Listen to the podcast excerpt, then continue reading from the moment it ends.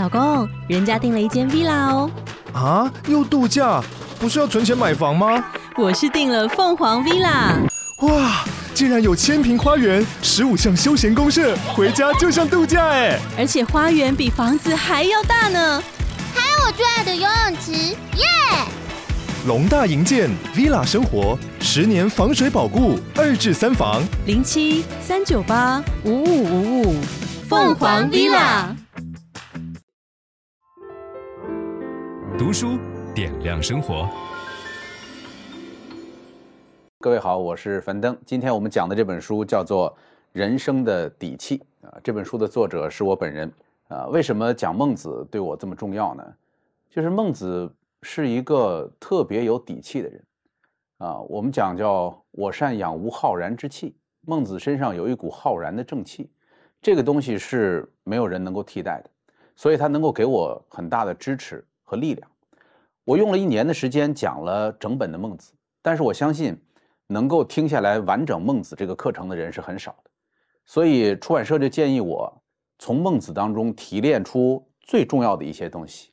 出一本薄薄的小书，这样让大家能够更轻松地理解孟子的核心观念。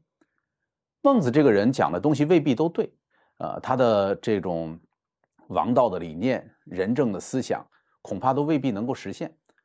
但是孟子的人生却是特别值得我们敬仰和羡慕的啊！挽狂澜于既倒，把这个儒家扶上了正轨，所以被称为亚圣。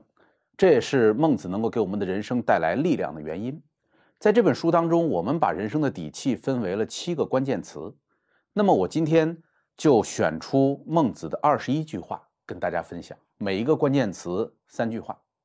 第一个关键词叫做初心，就是人无论做事业啊，成就家庭，呃，走完自己人生的道路，我们的初心都是底气的来源之一。所以第一句话就是孟子最有名的一句，叫做“生，亦我所欲也；义。”亦我所欲也，二者不可得兼，舍生而取义者也。咱们上中学的时候都背过这一段，鱼与熊掌不可兼得，舍生取义就从这儿来的。这个是来自于孟子的《告子上》。那这句话对我们今天的人有什么意义呢？我们没有那么多的机会体验舍生取义的感觉。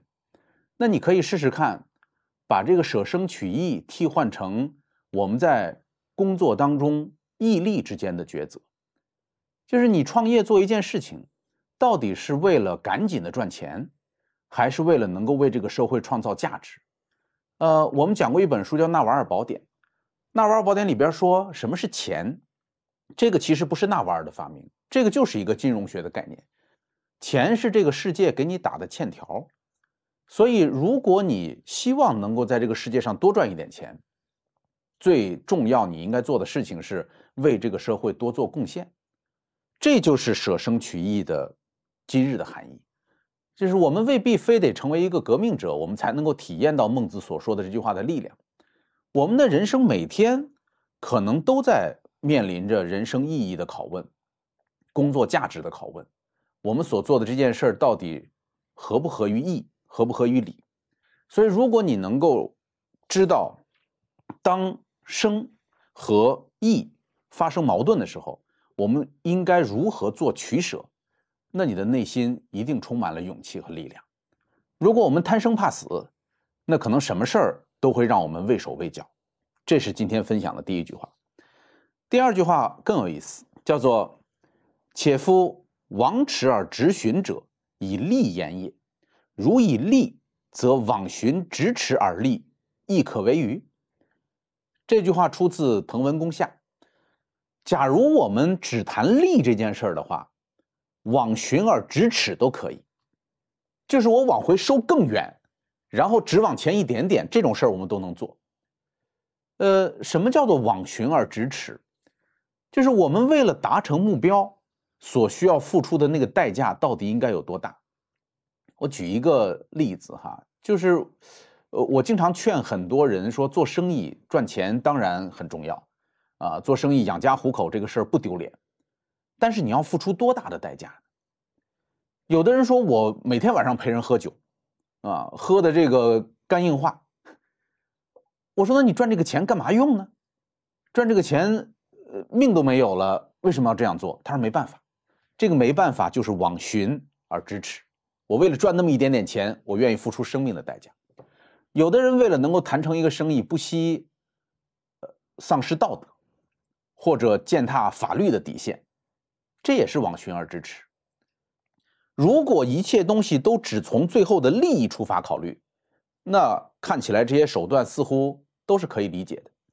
但是孟子认为，我们在人生当中的很多事儿，不是利益，它是义，它是仁，所以你不能够枉耻而直寻，何况往寻而支持。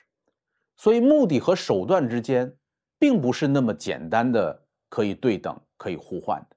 尤其是在我们培养一个人的过程当中，我们在做一家企业，在培养员工，我们在经营一个家庭，在培养孩子，在这个时候，我们真的是只要目的正当，用什么手段都可以吗？这是孟子给我们的第二个提示，啊，不要做枉驰而直寻的事儿，更不要做往寻而直耻的事儿。第三句话，这句话讲叫“舜之居深山之中，与木石居，与鹿矢游。”其所以异于深山之野人者几希？及其闻一善言，见一善行，若决江河，沛然莫之能御也。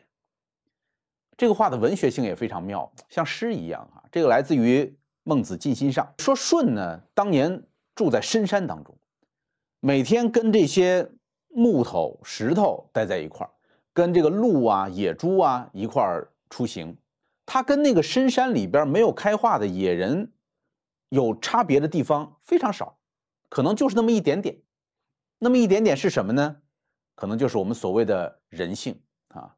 那及其闻一善言，见一善行，就是像舜这样有着非常强烈的生命力的人，他听到别人跟他讲一句善言，有人在他面前做出一个善行。一下子被点醒，然后若决江河，就是这个善意无法遏制，一下子充沛在人生当中，叫做沛然莫之能御，没有什么能够阻挡这个善行的这种充沛。这句话启发了谁呢？就是我们说王阳明啊，他老讲致良知。什么叫致良知？就是我们每一个人内心当中或多或少。都有良知，可能就那么一点点。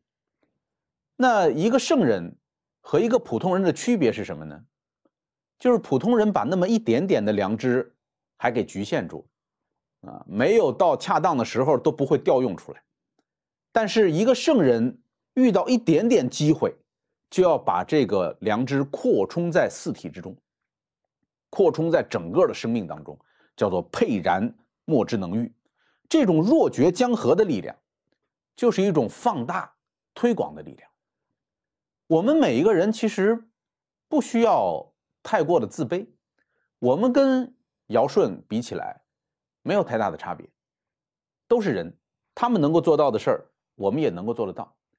区别就在于你能不能够若决江河的把你内心当中的善念放大。这是我们讲的第一个关键词。初心，守住自己人生的初心，不要动摇，我们才能够有底气。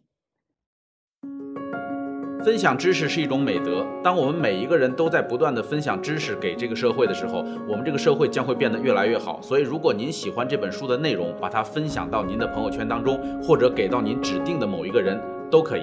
您关心谁，就把知识分享给他。谢谢。本音档是由樊登读书小草远志提供。